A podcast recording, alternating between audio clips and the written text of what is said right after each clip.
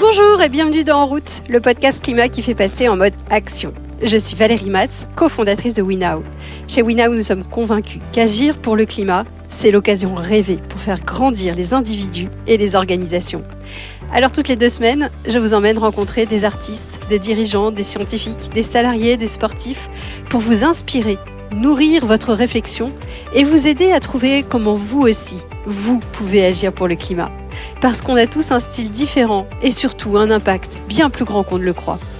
Cette semaine, je reçois Fabrice Bonifay. Fabrice est directeur du développement durable du groupe Bouygues et il est également président du C3D, le collège des directeurs et directrices du développement durable. Il milite pour une autre façon de créer de la valeur économique sans nuire à l'écologie. Il prend la parole régulièrement pour essayer de sensibiliser le plus grand nombre aux enjeux du climat.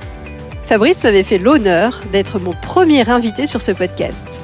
Et je suis ravie de l'accueillir pour débuter cette année 2024 et faire le point avec lui sur les changements qu'il a vu se produire durant ces trois dernières années. Avec Fabrice, nous avons donc parlé des changements qu'il sent, de comment on fait passer les gens à l'action, de la manière dont on peut réinventer les entreprises pour les rendre réellement durables, mais aussi de richesse, de bonheur, de hola dans les stades. Vous êtes prêts à passer en mode action? Alors, en route Bonjour Fabrice Bonjour. Merci beaucoup d'avoir accepté de re-répondre à mon interview. Euh, n'en abuse pas. nous nous étions parlé au tout début du podcast, euh, il y a trois ans. Et la première question que j'avais envie de te poser, sur les trois ans qui se sont passés, est-ce que tu as vu des changements? J'ai pas vu de changement de trajectoire majeur. Euh, le seul changement que j'ai pu percevoir, c'est que avec la perception maintenant réelle des stigmates des dérèglements climatiques qui s'exacerbent partout sur la planète avec la multiplication des événements indésirables qui foisonnent en fait hein, sur tous les continents, il y a le début du commencement d'une prise de conscience de tout le monde en fait, hein, à la fois des gens en général, qui placent d'ailleurs l'environnement assez haut dans leurs préoccupations, et des décideurs qui font semblant de dire qu'ils ont entendu le message et qui vont commencer à agir, décideurs de toute nature et puis des médias qui en parlent aussi euh, un peu plus parce que bon, c'est difficile de ne pas en parler vu que ça n'arrête pas. Donc, euh, euh, au niveau de la prise de conscience émotionnelle, oui, depuis trois ans, on ne peut pas dire qu'il ne s'est rien passé. Donc, il y a des mesures un peu cosmétiques là qui se mettent en place. Les gens bah, trient leurs déchets un peu mieux, peut-être. Il y a un peu plus de voitures électriques qui sont vendues. enfin, on, est quand même de l'ordre de l'anecdotique hein, à l'échelle à l'échelle du problème. Et alors toi, à titre personnel, en tant que directeur développement durable, qui, prend beaucoup la parole, qui essaye d'influencer, de, d'inspirer euh, d'autres, euh, qu'est-ce que tu as appris sur ces dernières années? La manière dont tu, le, tu passes le message, est-ce qu'il y a certaines manières qui passent mieux que d'autres? Alors, ce que j'ai appris euh, clairement en ce qui me concerne, c'est que le, le discours pragmatique, rationnel, fondé sur la science, ne suffit pas en fait à la prise de conscience à un niveau tel que ça permettrait l'action. Donc euh, ce, discours pragmatique que les scientifiques utilisent depuis toujours, et puis que quelque part la sphère écologiste utilise également, bah, ça marche sur 5% des gens, mais ça marche pas sur 95% des gens, parce que le récit alternatif qu'il faudrait pouvoir euh, donner pour que les gens acceptent de changer, ben, il n'est pas complètement clair encore, il n'existe pas même ce récit. Et là, j'arrive à un stade de ma carrière où je me dis, ben, finalement, si on veut embarquer les gens, les, les faire adhérer en fait à un modèle alternatif qui, qui sera plus basé sur les discours qu'on a tenus depuis des décennies, donc le discours de, du travailler plus pour gagner plus, du, euh, de la possession, du, de l'hyperconsumérisme, etc. Ce discours qui est nourri par les 15 000 stimuli publicitaires qu'on reçoit par jour. Bah, il va falloir que les entreprises, euh, que les politiques surtout, inventent un nouveau récit. Voilà. C'est quoi le, récit de la vie heureuse dans un monde qui va voir ses flux physiques se contracter et ses ressources se raréfier? Comment on va expliquer aux gens qu'on peut être heureux en prenant moins l'avion, en mangeant moins de viande, en achetant moins de bêtises, de produits pas forcément très utiles? Comment, comment être heureux en ralentissant, tout simplement hein? Est-ce que la richesse n'est que matérielle? Est-ce que le progrès n'est que matériel?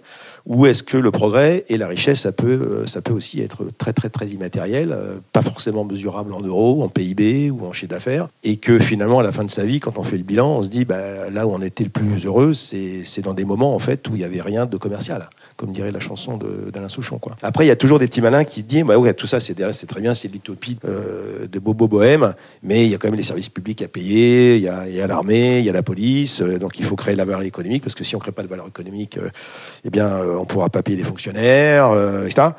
Donc il n'est pas question en fait d'abandonner le modèle que l'on connaît aujourd'hui pour euh, un modèle pseudo-paradisiaque où les gens se baladent tout nus dans des forêts. Bon, on n'en est pas là. Par contre, euh, il y a certainement un rééquilibrage à faire entre cette nécessaire resynchronisation au vivant, qui est indispensable à l'espace humain, parce qu'on est comme des animaux, qu'on le veuille ou non, et puis à la préservation de, des conditions d'habitabilité de, la planète, parce que c'est ça qui devrait être en fait euh, notre système économique, un système qui préserve les déterminants précisément de ce qui nous permet de faire de l'économie classique, et donc de mettre l'économie en général au service du vivant. Alors qu'aujourd'hui, elle est au service de la finance, ni plus ni. Ce virage sur l'aile qu'il va falloir qu'on opère, ben, on ne pourra le faire que si on arrive à rééquilibrer un peu cet aspect euh, un peu mercantile qu'il va falloir qu'on garde encore pas mal de temps, mais aussi euh, commencer à travailler sur, euh, sur la performance dite immatérielle. Et ça, ça nécessite de changer notre façon de compter la valeur hein, et, d'obliger les acteurs économiques d'intégrer dans leur compte les sommes qui sont absolument indispensables pour euh, préserver le capital naturel et le capital humain qui est euh, indispensable à la préservation du capital financier, ne serait-ce que ça. Et ça, c'est ce qu'on ne fait pas parce que notre système comptable est borne aujourd'hui. Hein. il permet de compter ce qu'on gagne monétairement, mais pas ce que l'on doit euh, physiquement, au sens du bon fonctionnement des écosystèmes, du cycle de l'eau, du cycle du climat, du cycle de la pollinisation, enfin de tout ce qui permet de maintenir les écosystèmes en bonne santé pour continuer de produire cette fameuse valeur immatérielle indispensable à la vie, tout simplement, parce que euh, quand on aura tout cramé, quand on aura déréglé le climat, quand on aura euh, tué les sols, on va s'apercevoir que euh, l'argent sur un compte en banque, l'argent électronique, bah, tout ça, ça se mange pas, et qu'on pourra peut-être être riche à milliards, mais s'il n'y a plus rien à acheter, ça va quand même pas servir à grand chose. Donc il y a vraiment un, un gros coup de frein à mettre sur l'économie de l'inutile. Donc, qu'est-ce que l'économie de l'inutile C'est tout ce dont on peut se passer sans que ce soit un drame absolu. Quoi. Et qu'on compense l'inutile de l'économie mondiale aujourd'hui par de l'immatériel utile. Et ça, c'est ça le récit, en fait. Hein. Justement, comment on convainc l'homme ou la femme qui est derrière le patron, l'homme ou la femme qui est derrière l'actionnaire, de changer le récit, de changer euh, la comptabilité? Si, j'avais la recette, euh, je, te la donnerais, mais je ne l'ai pas parce que j'ai pas, j'ai lamentablement échoué euh, dans cette tâche jusqu'à présent, parce que les verrous sociotechniques, les habitudes, les paradigmes, les peurs, les euh, que dire, les, dogmes, et puis aussi le niveau de conscience de l'urgence. Parce qu'en fait, tout le monde a conscience qu'il se passe quelque chose. Hein. Mais par contre, il y en a quand même encore assez peu qui euh, se rendent compte de la gravité du problème et, surtout du peu de temps qui nous reste pour euh, agir. Et ce qu'on utilise aujourd'hui comme levier euh, pour essayer enfin d'avoir des décisions à la hauteur de l'enjeu, c'est les risques. On, voit bien aujourd'hui que les coûts de l'inaction climatique risquent de nous coûter beaucoup plus cher que les coûts de l'action. Sauf que la temporalité n'est pas la même. Là, aujourd'hui, il faudrait qu'on investisse, alors que la totalité des emmerdements sont à venir. Donc, euh, on est dans une approche de prévention. Et ça, aujourd'hui, s'il y a bien un truc que l'humanité ne sait pas faire, c'est la prévention. On n'est vraiment pas câblé pour faire la prévention. On est très très bien câblé pour faire la correction. Mais il faut que la crise ait eu lieu. Il faut que l'emmerdement euh, soit devant nous, qu'il soit tangible. Donc là, on sait euh, réagir. Par contre, anticiper le problème, ça, on ne sait vraiment pas bien faire.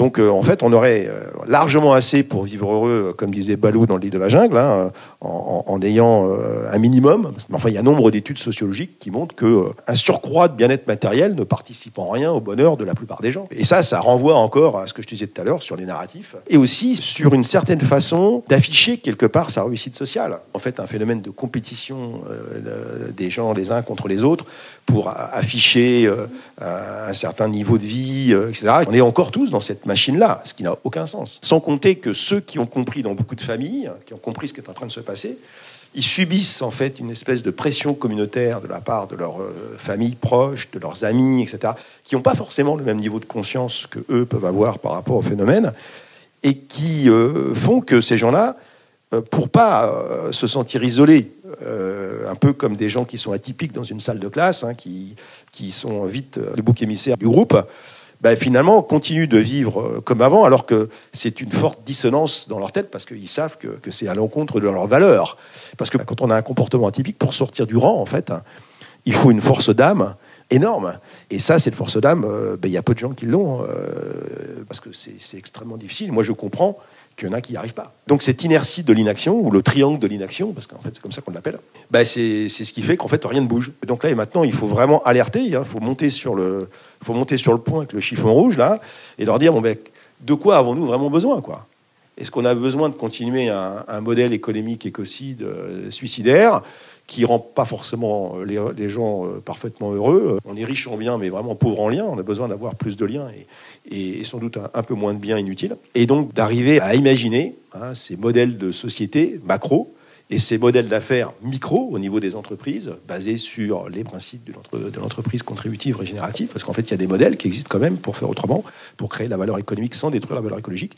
Eh bien, comment on arrive à les promouvoir euh, plus auprès des entrepreneurs pour leur dire bah oui, vous allez peut-être gagner un peu moins d'argent, mais vous allez être beaucoup plus résilient, euh, beaucoup plus responsable. Vous allez attirer des, des, collaborateurs qui vont être beaucoup plus motivés de travailler chez vous parce que euh, ils vont savoir pourquoi et pour qui. Alors que dans la plupart des boîtes, hélas, les collaborateurs savent qu'ils travaillent pour des boîtes qui sont pas forcément bonnes pour le bien commun. Et c'est difficile aujourd'hui de motiver quelqu'un qui sait parfaitement que son entreprise euh, participe à la destruction des conditions de la vie sur Terre. Ça, ça, devient compliqué, quoi, d'un point de vue cognitif, hein, d'un point de vue émotionnel, ne, serait-ce que ça. À moins d'être complètement cynique, et euh, voilà, il y en a, hélas, mais il y en a aussi beaucoup qui réfléchissent, parce qu'ils ont des enfants, parce qu'ils sont, euh, parce que, parce qu'ils sont juste un peu plus intelligents que les moyennes. Et alors, justement, si on part du côté de l'entreprise, comment on change son business model? Comment on passe à l'entreprise contributive? Comment je transforme? Tout commence quand on est entreprise contributive déjà par la raison d'être. C'est à quoi je sers Qu'est-ce qui manquerait à l'humanité si mon entreprise n'existait pas euh, Qu'est-ce qui irait mieux si mon entreprise n'existait pas? Est-ce que mon entreprise euh, est utile aux clients, mais vraiment utile? Est-ce que ça correspond à des besoins essentiels? Et c'est pas l'entreprise elle-même qui peut faire ça. C'est pas possible. Parce qu'une entreprise peut pas être objective. La plupart des entreprises, si vous leur demandez si c'est utile ce qu'elles font, vont dire bah oui, bien sûr, c'est utile, j'ai des millions de clients, donc euh, pourquoi si j'ai pas de clients Ok, mais voilà.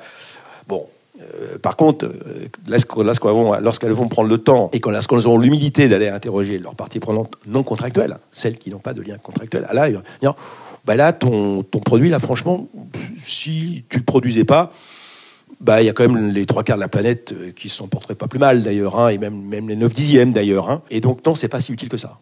Alors ça, déjà, ça apprend l'humilité là, déjà. Hein. Et donc là, il n'y a pas de miracle. C'est passer d'une approche dite linéaire, d'extraction de matières premières, de production de, produits, d'utilisation, et, puis ensuite d'élimination. Euh, avec un taux de recyclage des matières premières aujourd'hui dans l'industrie en général au niveau mondial de 7,2%. On en gaspille 92%, quoi, grosso modo. Gaspiller, ça veut dire qu'en fait, ces matières premières qui sont extraites de la nature gratuitement et qui ne retournent pas dans le cycle économique. Donc euh, on est vraiment dans le siècle du gaspillage euh, total. Et là, c'est là qu'on s'est aperçu qu'il y a pas mal d'entreprises, enfin pas mal, hélas, une très grande minorité, mais enfin il y, en a quand même maintenant de tout secteur qui ont choisi des modèles d'affaires, parce que tout est une question de modèle d'affaires. Le but, c'est quand même de payer des salaires, donc de créer la valeur économique. Des modèles d'affaires qui sont beaucoup moins prédateurs. Euh, c'est pas très compliqué à comprendre, mais c'est plus compliqué à faire accepter. C'est de dire, ben, il faut absolument qu'on arrive à, fabriquer des produits qui sont ultra, ultra, ultra durables, donc ultra robustes, ultra réparables. Et l'objectif, c'est pas de, pour une entreprise de les vendre à ses clients, mais c'est de les mettre à disposition de ses clients. Hein, parce qu'en fait, personne ne devrait acheter un produit, on achète le service que rend le produit. Je prends un exemple dans ce bâtiment. Est-ce que c'était vraiment nécessaire qu'on achète le luminaire? Bon, ben, le luminaire, il nous sert à nous éclairer, c'est vachement important. Mais on a besoin de quoi? On a besoin du luminaire, on a besoin d'être propriétaire de la machine, ou on a besoin de, on a besoin de lumière? Ben, je pense qu'on a besoin de lumière. Donc il faut qu'on achète le service de la lumière. Et que si Philips ou je sais pas qui euh, garde sa machine dans une optique de la faire durer le plus longtemps possible, moi ça me va très bien. Parce qu'en fait, on achète le service de la lumière, comme on achète le service de tout, en fait. Hein. Et donc l'économie la fonctionnalité, c'est exactement ça. C'est-à-dire que les entreprises doivent redoubler d'innovation, euh, d'imagination, etc., pour fabriquer des produits toujours plus sobres, euh, toujours plus réparables, et euh, ce que doivent faire les clients, c'est pas forcément euh, de tout posséder. Lorsqu'on regarde ce qu'il y a dans nos armoires aujourd'hui, lorsqu'on regarde ce qu'il y a dans nos appartements, dans nos maisons, la somme de produits que l'on a dont on se sert jamais, et tout ça c'est des matières premières transformées, c'est de l'énergie, c'est des métaux, etc. Peut-être que ce serait intéressant qu'on en ait moins en production et qu'on le partage plus et qu'on rentre dans une économie euh, euh, plus basé sur l'intensité d'usage de ce qui existe.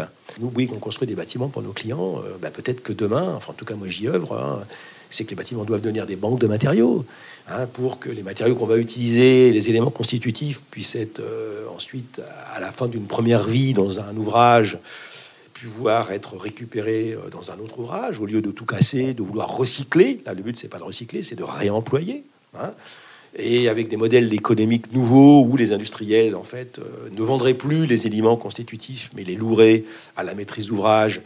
Et alors euh, bien sûr, qui dit louer dit augmentation des taux d'usage, du coût d'usage plus exactement. Alors pour pouvoir absorber ces augmentations de coût d'usage qu'il n'y a pas lorsqu'on achète une première fois, puis qu'on achète une première fois, ben voilà, on n'a pas de on n'a pas de location derrière.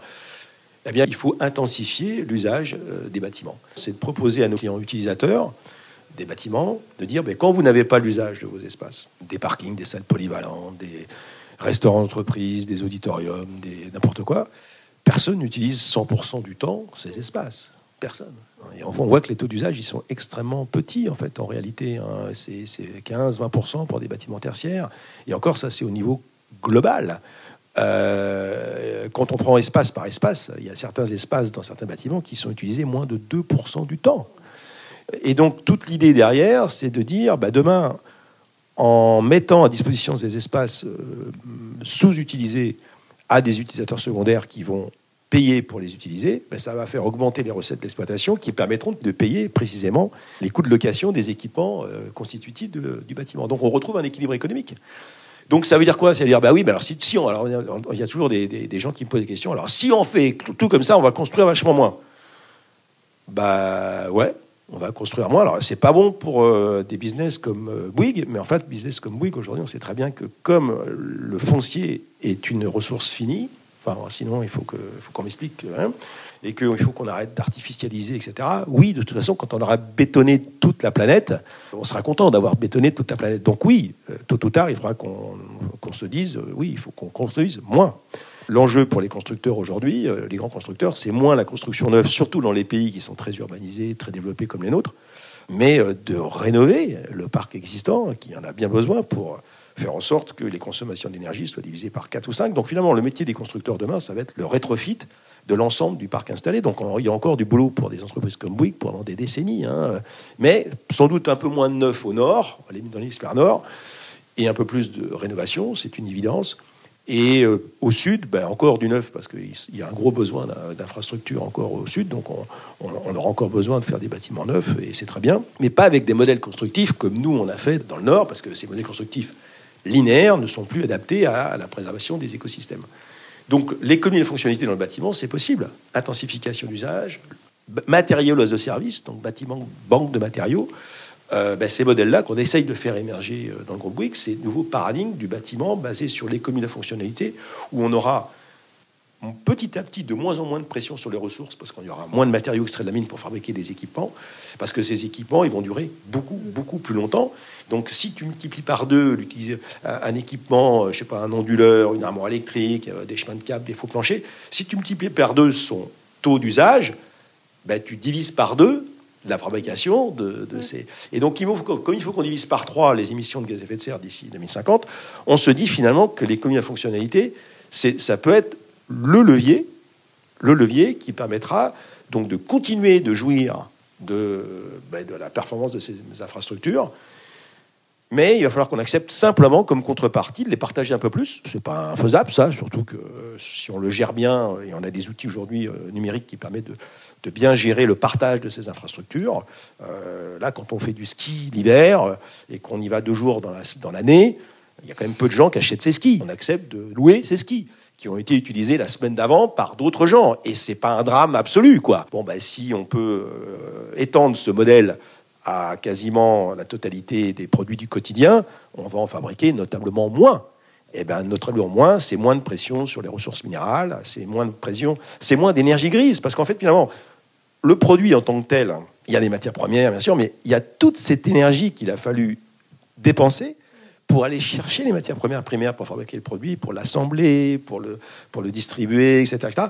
Et, toute cette chaîne-là, c'est ça qui consomme. Dans un smartphone, par exemple, l'essentiel des émissions, euh, elles ne sont pas à l'usage en réalité, même dans des pays euh, qui ont des mix électriques très carbonés. euh, l'essentiel des émissions, elles sont liées à la fabrication du truc. Donc, alors vous allez me dire, mais là, les combien de fonctionnalités pour ce type de produit dont on se sert tous les jours, est-ce que ça va fonctionner? Ben, Là, il ne faut plus raisonner comme ça. Là, on ne pourra pas louer son téléphone 5 heures par jour et puis le prêter à quelqu'un d'autre quand on ne l'utilise pas. Ça n'a pas de sens. Personne ne fera ça et puis de toute façon, c'est même pas souhaitable.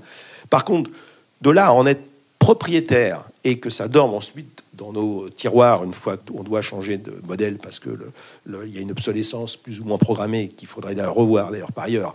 Mais, euh, mais bon, tout a une fin. C'est peut-être aussi de se dire ben, finalement que les Apple, que les Samsung, etc. demain ben, euh, rentrent aussi dans une économie de la fonctionnalité et acceptent de reprendre euh, leur euh, téléphone en fin de vie pour alimenter des chaînes de démantèlement industriel pour récupérer les matières premières que ces objets contiennent pour pouvoir les réinjecter dans le circuit industriel sans avoir à aller chercher des matières premières vierges. Donc, il n'y a pas de renoncement à un certain confort matériel du tout. Donc, on n'est pas au retour au Moyen-Âge, aux hommes des cavernes. Euh, non, personne ne veut ça. Hein, ou dentistes des années 80. C'est de faire preuve de d'abord, un, techno-discernement, mettre la technologie là où on en a vraiment besoin, éviter autant que possible le mésusage de certaines technologies. Aujourd'hui, on, on, utilise des, technologies qui sont souvent surdimensionnées par rapport aux, besoins réels. L'autosolisme est un truc qui m'a toujours étonné.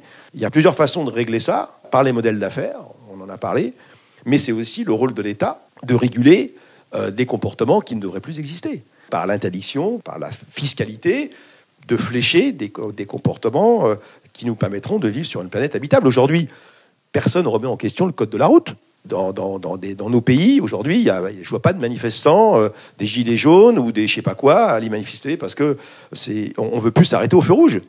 Ça n'a pas de sens. Mais, mais par contre, on continue de, de tolérer d'avoir des, voitures euh, de, de 2 tonnes 5 pour rouler dans des villes.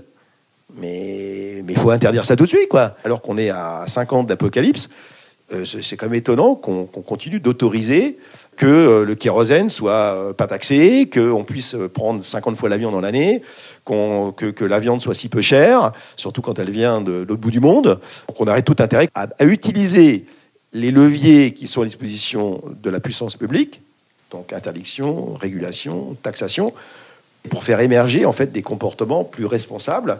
Parce que, hélas, dans le temps qui nous reste, on va avoir aussi besoin de ce type de mesures. C'est pas hyper fun, mais euh, si on attend simplement euh, que tout le monde ait, la conscience que certains modes de vie sont incompatibles avec la finitude des ressources, euh, ben on va pas y arriver, quoi. Donc c'est bien un ensemble de mesures d'alignement de planète, hein, donc changement des modèles d'affaires des entreprises, du linéaire à l'économie de la fonctionnalité, c'est possible, ça marche une régulation euh, plus forte pour interdire ce qui est mal, mal au sens euh, d'incompatibilité avec les conditions euh, d'habitabilité de la planète. Beaucoup, beaucoup, beaucoup, beaucoup de sensibilisation pour faire comprendre ces mesures-là. Et donc, nous, on appelle, que ce soit au C3D, au Chip Project, à un choc vraiment de la pédagogie. Et c'est pour ça qu'il faut utiliser des récits euh, désirables, qu'il faut utiliser les artistes, qu'il faut utiliser l'émotion, qu'il faut utiliser, parce que le pragmatisme, euh, le, gars qui vient avec son PowerPoint et des chiffres qui, qui sont affolants, ben, ça convainc personne de changer de comportement. D'ailleurs, fumais-tu sur un paquet de cigarettes, n'a pas empêché beaucoup de gens de fumer, en fait, en réalité. Hein. C'est bon, ok, très bien. Ouais. Par contre, d'aller écouter des gens qui sont en fin de vie dans un service palliatif d'un hôpital public ou privé et ils sont en train de mourir de leur cancer du fumeur à 50 ans, je pense que ça peut avoir un effet un peu plus important, je ne dis pas que c'est suffisant, mais un peu plus important sur la prise de conscience. Je, pense que pour beaucoup de personnes, ça ne sera pas suffisant, hélas. Mais pour certaines personnes, ça, peut être un déclic supplémentaire pour dire, oh là là, il euh, faut quand même que j'arrête de déconner. Quoi. Et, donc, le registre de l'émotion, même si ce n'est pas le registre, un registre qui sera suffisant, en tout cas, je pense que c'est un registre qu'on doit plus et mieux utiliser en complément d'un surcroît d'informations il faut vraiment qu'on travaille maintenant, c'est ce que j'ai d'ailleurs, j'ai fait des propositions pour pouvoir public dans ce domaine-là, pour qu'on utilise les médias de masse et qu'on oblige même les médias de masse hein, à, demander aux diffuseurs et que les diffuseurs demandent aux producteurs des docu-fictions, des séries, des films où on va présenter l'écologie non pas comme une, une, litanie de choses à interdire, parce qu'il y en aura des interdictions, mais alors ça ne fait pas rêver, mais au contraire de montrer tous les bienfaits d'une économie euh, qui va ralentir, sur l'inutile, sur le non essentiel. et de dire finalement renaturer les villes, avoir plus de temps pour passer avec ses enfants, sa famille, euh, travailler moins pour se payer des trucs dont on n'a pas besoin. Et eh ben ça, on va recréer en fait les conditions du bien-être et du bonheur. En fait, il faut qu'on mette en place des nouveaux indicateurs du bien-être et du bonheur pour remplacer le PIB et qu'on n'ait plus les yeux euh, complètement rivés sur un, indicateur de création de richesse. On appelle ça création de richesse, mais en fait, dans, le PIB, il y a de la richesse économique, incontestablement, mais il y a tout un tas de trucs qui sont de, la destruction pure et simple des conditions de la vie sur Terre. Quand, quand on décide de raser une forêt pour fabriquer des meubles inutiles, qui durent pas très longtemps, alors certes, on a créé beaucoup de valeur économique, incontestablement, mais on a rasé une forêt.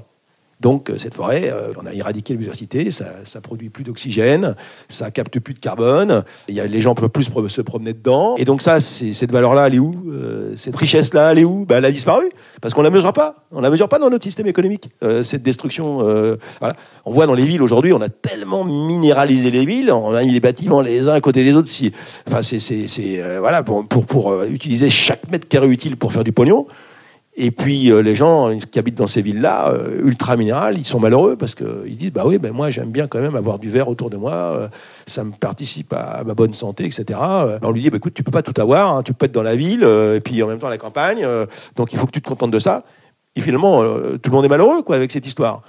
Donc il faut remettre les priorités à leur place. Et les priorités, c'est qu'on arrive à vivre en symbiose avec le vivant, parce que le vivant, c'est nous en fait, hein, et on est une chaîne du vivant. Et on n'est pas les seuls à utiliser cette planète, il faut quand même ne pas euh, l'oublier. Donc il faut qu'on apprenne aussi à mieux partager avec les autres espèces, parce qu'on a besoin des autres espèces pour notre survie. Juste si je reviens sur l'économie de la fonctionnalité, ça veut dire que aujourd'hui on n'a pas encore d'acheteurs de ce modèle-là, mais il va falloir investir enfin, à un moment donné. dans, dans, le raisonnement des gens, c'est toujours du tout ou rien, ça n'a pas de sens. C'est pas ça, c'est pas ça comme ça, c'est pas ça qui va se passer. Quand, Schneider Electric euh, ou quand Michelin euh, a lancé les fonctionnalités euh, dans leur entreprise, ils sont pas passés du tout linéaire ou tout fonctionnel en, en deux minutes. Ben non, c'est pas comme ça que ça va se passer. Ça serait bien que ça aille vite, hein, mais voilà, non. Mais dans une entreprise qui décide de passer à un mode de location de ses produits, eh ben, ça se fait au fil de l'eau, en arrivant à convaincre des, premiers clients first adopteurs d'arrêter de leur acheter les produits, mais de leur acheter le service du produit. Et puis ça peut aller assez vite. Puis après, c'est vrai qu'il euh, y a un problème de BFR, parce que l'entreprise qui fabrique les produits, qui avant les vendait, qui maintenant va les louer, ben, l'amortissement du capital initial pour euh, fabriquer le produit, eh ben, il va se faire sur une plus longue durée, donc il peut y avoir des, problèmes de trésorerie, etc. Qui, eh ben, faisons de l'innovation financière. Voilà, le nouveau métier des banques demain, ça sera peut-être d'arriver à combler le manque de liquidité que ces entreprises vont avoir pendant le début de l'amortissement du produit. Ça, je pense qu'il y a des institutions qui sont capables d'inventer les modèles économiques qui vont faire que ce modèle va être pérenne.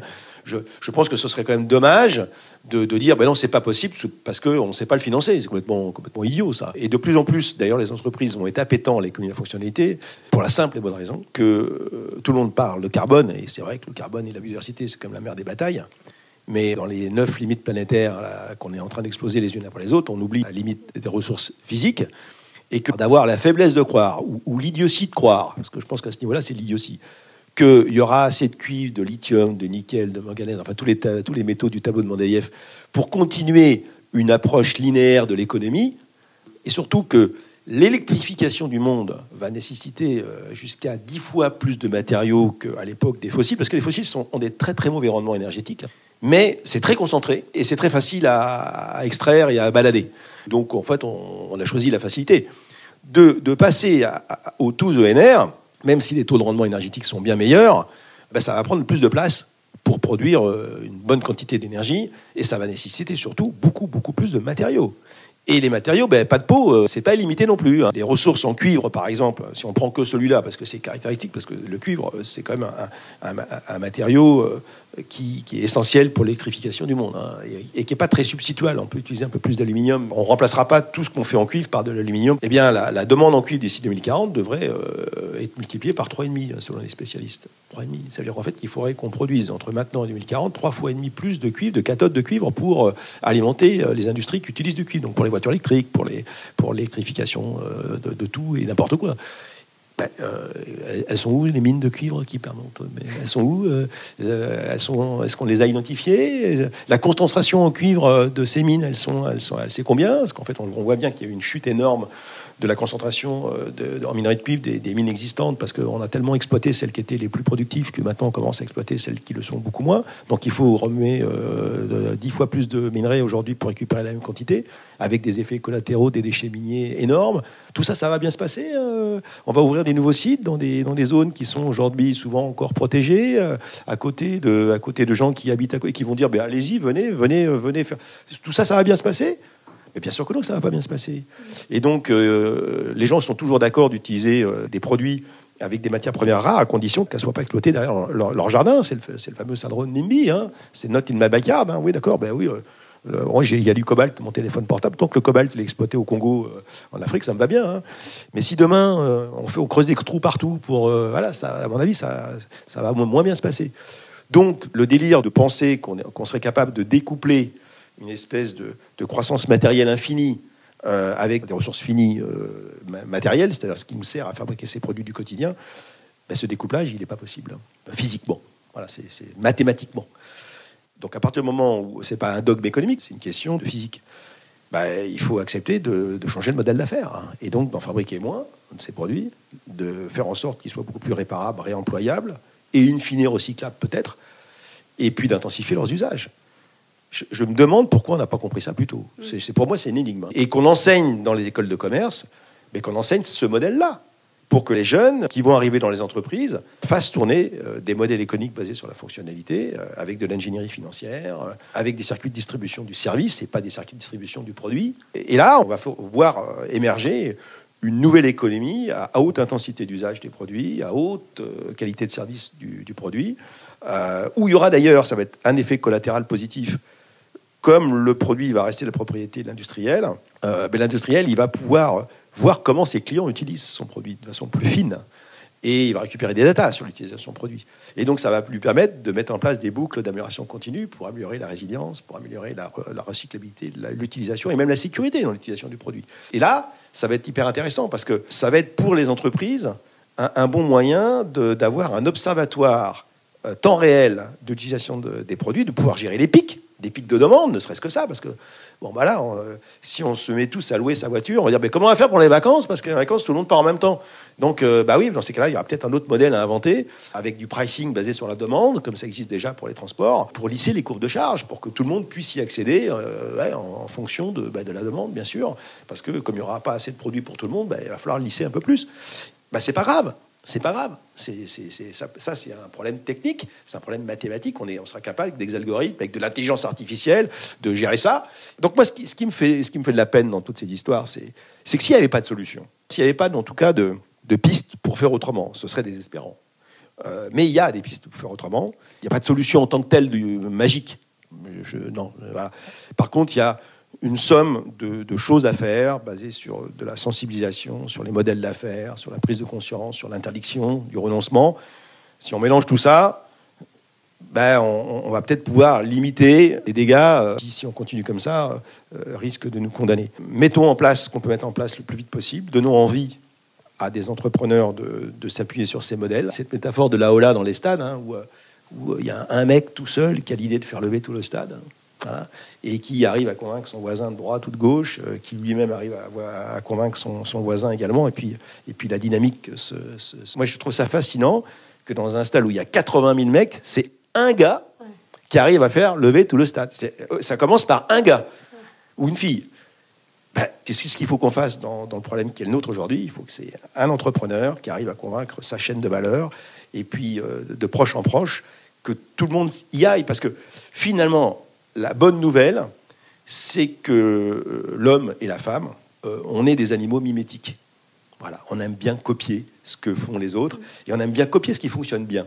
Ben, L'économie linéaire, ça a très bien fonctionné euh, hein, pendant des décennies, tant qu'on était borgne et qu'on était inconscient du mal qu'on faisait à, la planète compte tenu de, la puissance que les énergies fossiles nous ont octroyée. Hein, 300-400 esclaves énergétiques par personne, si on en croit Jean Covici.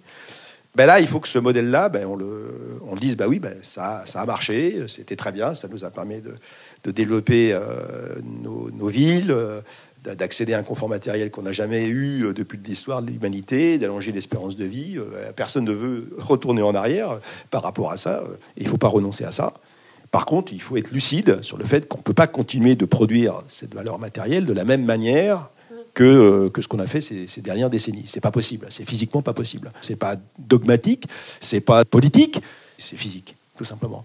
Et donc il faut, il faut vraiment dire aux gens que vraiment, quand on, propose ce, genre de choses, c'est à la fois vital pour maintenir les conditions de la vie sur la, sur la planète, mais aussi, c'est aussi un des moyens de nous rendre plus heureux. Ça fait envie. J'ai coutume de terminer ces podcasts avec des questions rapides. La première que j'avais envie de te poser, c'est si tu avais un conseil à donner à un dirigeant euh, ou à une personne en situation de décision, quelle qu'elle soit, euh, politique, euh, entreprise, tu lui donnerais quoi? Se former. Se former. Alors c'est difficile de dire à un dirigeant de se former parce que les dirigeants, ils ont toujours l'impression de, de savoir, et puis c'est même une faiblesse pour dire, de dire un dirigeant qui dit qu'il ne sait pas, c'est c'est ça se fait pas quoi. Hein. C'est avouer quelque part un petit peu sa vulnérabilité. Donc ils font toujours semblant de savoir alors qu'ils savent pas du tout. Hein. Si je prends mon propre cas, mon niveau de conscience du problème a progressé au fur et à mesure où j'ai pris le temps de m'informer du problème et de son extrême complexité, des intrications, des interdépendances, etc. Et que finalement, je ne blâme pas ceux qui n'ont qui ont pas le même niveau de conscience aujourd'hui parce que j'étais euh, dans leur situation il y a peu de temps. Voilà, donc je suis extrêmement tolérant. Là où je deviens moins tolérant, c'est que autant il y a 20 ans, il y a 10 ans, c'était compliqué de comprendre cette complexité parce qu'il n'y avait pas de signaux euh, faibles et maintenant qui sont devenus forts qui nous montrent qu'on marche sur la tête. Alors qu'aujourd'hui, ceux qui restent dans le déni et qui continuent de penser que le monde, de demain peut être une continuité linéaire de ce qu'on a toujours fait, alors là, là, je m'interroge sur euh, les capacités cognitives de, gens qui disent ça. Parce que là, c'est soit de l'égoïsme extrême, de l'incompétence, de l'inconséquence, du cynisme, voire de la lâcheté. Hein. Parce que euh, autant dans les années 70, euh, les, scientifiques avaient déjà alerté sur le problème du changement climatique, et même depuis 1890, depuis Fourier, donc ça fait longtemps qu'on sait qu'émettre du CO2 dans l'atmosphère, c'est vraiment pas bon pour l'atmosphère, mais ça se voyait pas. Donc c'est extrêmement difficile pour un mammifère tel que nous de percevoir un truc qu'on ne perçoit pas. Voilà. Donc moi je pardonne mes parents, mes arrière-grands-parents. Euh, voilà, c'est, franchement c'était compliqué quoi. Mais maintenant on peut plus, on peut plus dire ça maintenant. Maintenant on peut plus dire ça quand on regarde un petit peu les actualités, mais c'est tous les jours quoi. Donc euh, de continuer de se beurrer les lunettes et de dire bah non non non c'est pas grave, euh, on va trouver des solutions techniques, on va enfouir le CO2, on va on va faire des voitures électriques et puis on, on va produire l'hydrogène et puis on continue comme ça. Bah non, oui il va falloir faire ça, mais il va falloir faire aussi bien autre chose, et notamment revoir nos modèles de société, revoir comment on va fonctionner sur les territoires, revoir nos systèmes de démocratie aussi, hein, euh, pour que les décisions soient prises au plus près du terrain, etc. Donc il y a quand même beaucoup de choses à revoir, parce que non, non, non, non, et on ne pourra pas continuer nos modes de vie actuels pour 7 milliards de personnes sur cette planète. C'est pas possible, et c'est même pas souhaitable. Quel est ton secret pour lutter contre le découragement et avoir et répéter, répéter, répéter? Bon, je pas de secret. Euh, c'est le découragement, c'est l'action. En fait, les, les, gens qui sont les plus heureux, c'est les gens qui agissent et qui, euh, dans leur sphère d'influence, essayent de faire émerger des bons comportements et qui contribuent un petit peu au bonheur de ceux qui sont euh, autour de soi, en leur donnant un petit peu d'espoir sur le fait qu'on peut faire autrement. Et donc, l'espoir qu'on peut faire autrement, c'est ben, des méthodes pour faire différemment, des comportements pour faire différemment également, parce que tout ça, c'est un problème de comportement. Il faut être exemplaire. La meilleure façon d'influencer, c'est d'être soi-même exemplaire dans ce qu'on essaye de vendre aux autres. Hein. J'ai toujours été étonné de voir des responsables RSE qui, qui continuent euh, de partir euh, très loin en avion tous les ans et euh, de, manger de la viande à tous les repas, etc. Je lui dis quelle crédibilité tu peux avoir dans ton métier Ça n'a pas de sens. Hein. C'est comme un médecin qui soignerait les cancers des fumeurs et qui te recevrait en, consultation avec une cigarette au bec. Il y, aurait comme une petite dissonance. Quoi. Donc, je ne sais pas comment j'arrive à tenir en fait, hein, mais c'est vrai que c'est vrai que c'est compliqué y a des grands moments de solitude quand même. Hein. Et il y a euh, quelque chose qui te donne de l'espoir? Ce qui me donne de l'espoir, c'est qu'il y a quand même beaucoup de gens qui essayent de se bouger les fesses quand même. Hein. C'est à la fois des entrepreneurs, euh, c'est à la fois des scientifiques, c'est à la fois des, influenceurs qui sont mus de la même dynamique de prise de conscience et d'essayer de changer les choses de l'intérieur, dans leur sphère d'influence, des colibris. Merci Fabrice. Dernière question. Est-ce qu'il y a quelqu'un que tu aimerais entendre au micro de ce podcast? Bah Oui, plein. Il faut que tu invites Aurore Stéphane, qui est une spécialiste de la géologie et des industries minières. Je l'ai découvert sur Thinkerview il y, a, il, y a, quelques temps, là, et puis maintenant je, la suis. Et c'est une jeune femme qui est, ultra compétente hein, dans son domaine et qui nous alerte en fait sur, euh, sur cette finitude des ressources minérales et je pense qu'il y a beaucoup, beaucoup de décideurs euh, d'entreprises et de décideurs publics qui feraient bien écouter ce qu'elle dit. Ça permettrait d'arrêter de, rêver à la continuation d'un modèle qui n'adviendra pas compte tenu de la, de la finitude de ces ressources. Donc je pense que tu, devrais l'inviter. Euh, c'est quelqu'un de très bien. Top. Merci Fabrice. Au revoir. Merci Fabrice, c'était vraiment passionnant. Je retiens de cet épisode 5 idées fortes. La première, c'est que le discours classique des scientifiques et des écolos fonctionne sur 5% des gens, mais pas sur les 95% autres. Il faut donner envie avec des récits qui inspirent, qui montrent comment la sobriété peut rendre heureux. Sinon, rien ne bougera. La deuxième, c'est qu'il n'y a pas une solution magique, mais une somme de solutions qu'il faut qu'on mette en place. Réinventer les modèles d'affaires des entreprises, changer les récits, réglementer, la troisième, c'est que l'économie de la fonctionnalité est un modèle vertueux qui permettrait tout à la fois de moins produire, prendre en compte la fin de vie des produits et préserver notre confort. La quatrième, ce que devraient faire les décideurs, avant tout, se former. Et la cinquième, agir. C'est quand même la meilleure manière de garder de l'espoir. Vous avez appris des choses? N'hésitez pas à partager l'épisode à tous ceux à qui vous pensez qu'il pourrait être utile. Vous pouvez également retrouver tous nos autres épisodes sur le site web www.wenow.com. Quant à moi, je vous donne rendez-vous dans deux semaines.